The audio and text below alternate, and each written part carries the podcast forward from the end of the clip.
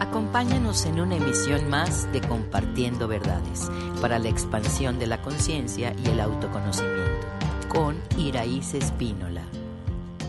Hoy quiero platicarte desde el punto de vista de este espacio lo que es la espiritualidad. Yo te lo podría describir hoy día como una herramienta fundamental de la educación para la vida. Esa base que nos permite tener una visión real del origen y destino de la humanidad, misma que se rige bajo estas leyes y verdades universales que de verdad no tienen nada que ver con ninguna religiosidad o que incluso tenga el riesgo de ser confundida con cuestiones chamánicas o esotéricas. Es básicamente conocimiento, es una visión de la realidad que nos permite fundamentalmente estar en armonía con nosotros, con el entorno y con la experiencia de vida transitoria como humanos. Se dice que la forma de contacto con el mundo espiritual en los tiempos antiguos se daba a través de lo que hoy podemos conocer como rituales, mismos que fueron establecidos por diferentes culturas para conectar con la influencia benévola, ya fuera de los astros, de los ancestros o de los elementos de la naturaleza. Después de todo esto, surgieron las religiones con sus creencias y sus dogmas y sus cotos de verdad eh, que se ofrecían a diferentes partes eh, de la sociedad o a diferentes grupos. Algunas se impusieron, algunas fueron una opción para las personas que coincidieran con una visión de cómo conectarse con lo divino. Dentro de estudio que nos ocupa de física cuántica, el concepto de espiritualidad claramente nos permite explicarnos todos los fenómenos que en la existencia humana parecen inexplicables. Desafortunadamente en el pasado ha sido em, confundido, por ejemplo, con una energía malévola o una forma de herir y atacar creencias de diversos grupos sociales, pero en realidad esta visión solo presenta una verdad que nos permite coincidir en una experiencia de amor, respetando ante todo las creencias de cada persona, pero poniendo a disposición, por supuesto, estas coincidencias universales que nos permiten hermanarnos como humanos, independientemente de la cultura, de la edad, del género, la religión o los condicionamientos sociales bajo los cuales hayamos sido creados o finalmente integrados en una sociedad. En términos bien científicos, yo diría que la espiritualidad debiera ser ese cimiento de un pilar que establece armonía y respeto para todas las diferencias transitorias entre los humanos, en donde hay este hilo de verdad que nos une a todos y que nos recuerda que somos uno y lo mismo en esencia, que nos permite entender la vida desde una perspectiva realista, en donde podemos ser eh, testigos de que los eventos más gloriosos, misteriosos o terroríficos, en el fondo, resultan ser lecciones de amor respeto y valoración hacia adentro y hacia afuera.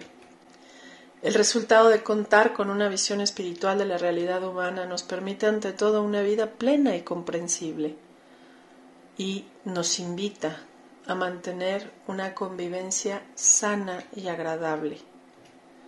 Las prácticas que nos llevan a tener esta experiencia espiritual que unifica los corazones, por mencionar alguna de ellas, sería la autoobservación, el autoconocimiento, el orden interno que nos permite encajar en todos los círculos en los que nos desarrollamos, tener la capacidad de ser observadores neutrales del entorno, libres de juicios, críticas necesidades o rechazos.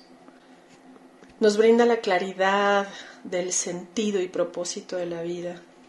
Nos invita a cultivar la paz interior.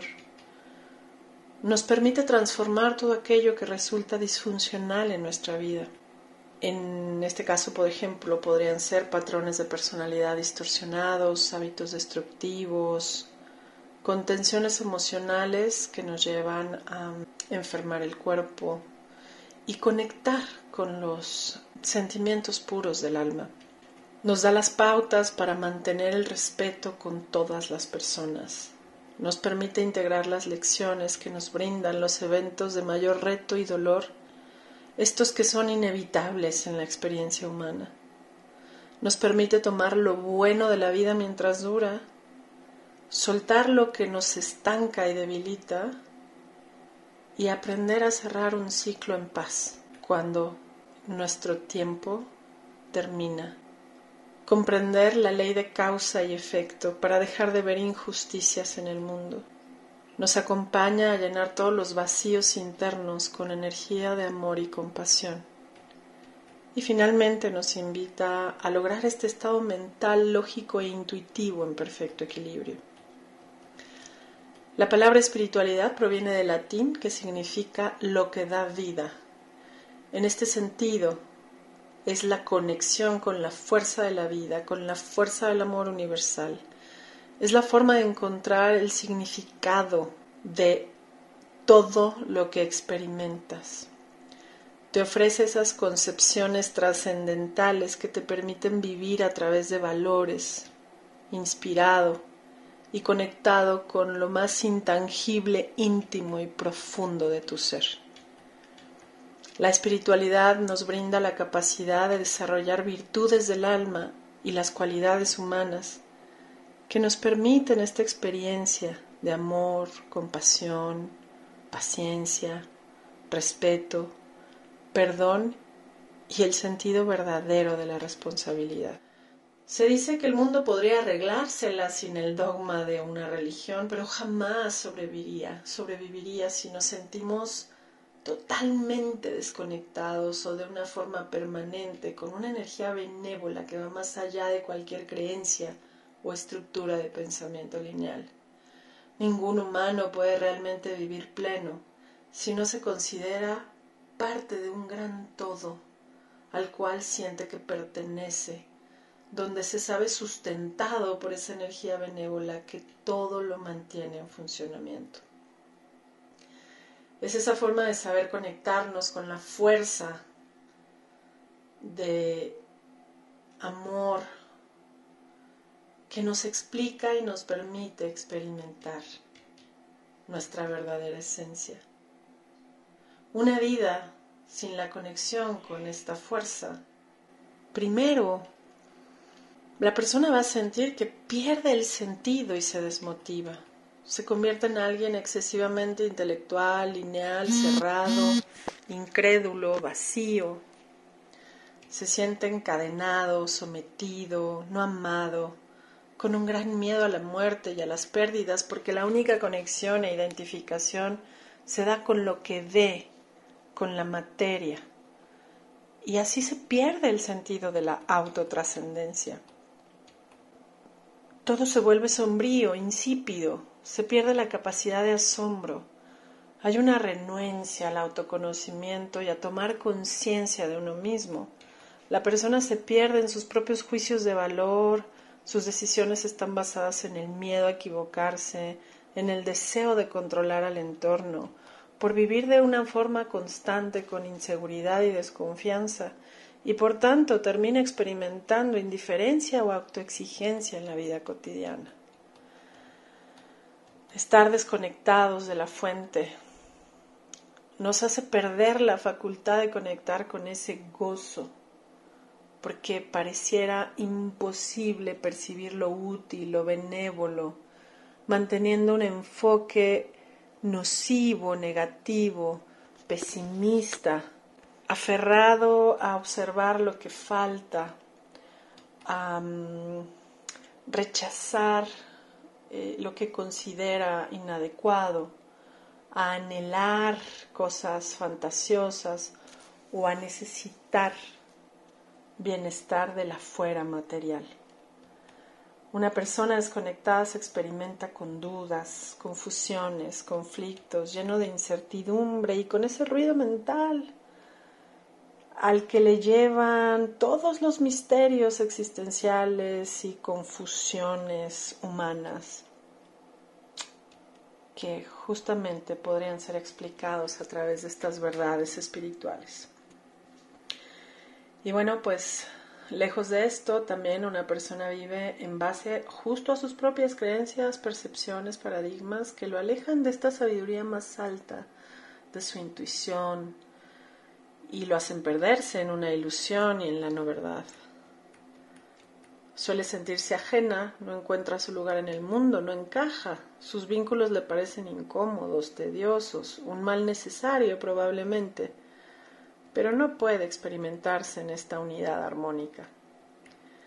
El sentido de poder de una persona así, bueno, pues se enferma, vive en la impotencia y en la prepotencia y sus experiencias eh, después de unos años serán de depresión, ansiedad, crisis de pánico, sencillamente por autoimponerse, obligarse a lograr o sentir esta impotencia y esta dependencia constante hacia su entorno.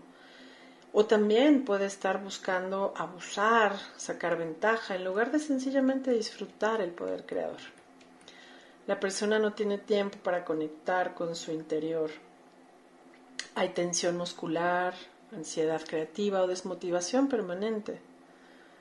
Una persona lejos de esta fuerza solo vive en la supervivencia a través de arquetipos falsos y pesimistas porque pierde la visión y el oído espiritual y se aísla de estas expresiones ideales, realistas, que un ser puede regalarse en la experiencia humana. Y así, bueno, pues existen grandes desilusiones, desgastantes, que se acumulan, porque la mente no se ajusta a la realidad, se pierde en sus propias visiones y falsas soluciones probablemente extremas que lo sacan de la paz y el orden del amor. Así una persona puede vivir en súper mal humor, en euforia y no alcanza a encontrar este equilibrio o no logra tener esta capacidad de dar o recibir un afecto ordenado y respetuoso. Así pues, las verdades espirituales siempre nos van a invitar a reflexionar, a ir hacia adentro, a resolver desde dentro todo aquello que afuera estamos proyectando eh, de forma inadecuada.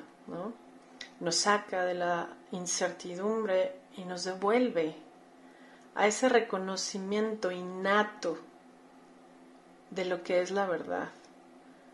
Y es como si la recordáramos, como sintiéramos que justamente siempre lo supimos, pero solo lo olvidamos. Una persona espiritual se orienta al bien vivir y al bien morir, porque está comprometido a transformar todas aquellas percepciones erróneas y desordenadas de sí mismo y del entorno. Reconoce su continuidad, su conexión con la vida eterna desde el punto de vista álmico y eso le permite eh, tener la capacidad de desarrollar, fortalecer y compartir sus virtudes y sabiduría con el entorno. No existen disciplinas ni prácticas dentro de la espiritualidad como tal, no hay exigencias, no hay dogmas, no sé. Lo único que se propone con la información y la visión espiritual es una vida más feliz y saludable, que te permite amarte y reconocer que eres digno, inocente y merecedor del más alto bien, y que lo único que requieres es reconocer tus errores para corregirlos y otorgarte una vida plena. Desafortunadamente a través del tiempo pues se ha confundido eh, como que todas estas prácticas contienen exigencias y meditaciones 18 horas. Lo único que realmente sí es importante lograr es vivir consciente, presente en el presente, proactivo. Eh, sobre todo lograr estos silencios mentales, respiraciones conscientes y saber eh, tener esta intención de conectarte a esa fuerza espiritual que te orienta, sustenta y reconecta con la sabiduría. Es lo que nosotros llamamos ser humilde, estar conectado. No, no la humildad de carencia, sino esta humildad interna en donde nos sabemos capaces de crear y resolver desde la paz en el silencio. Síguenos en redes sociales. Centro Quantum.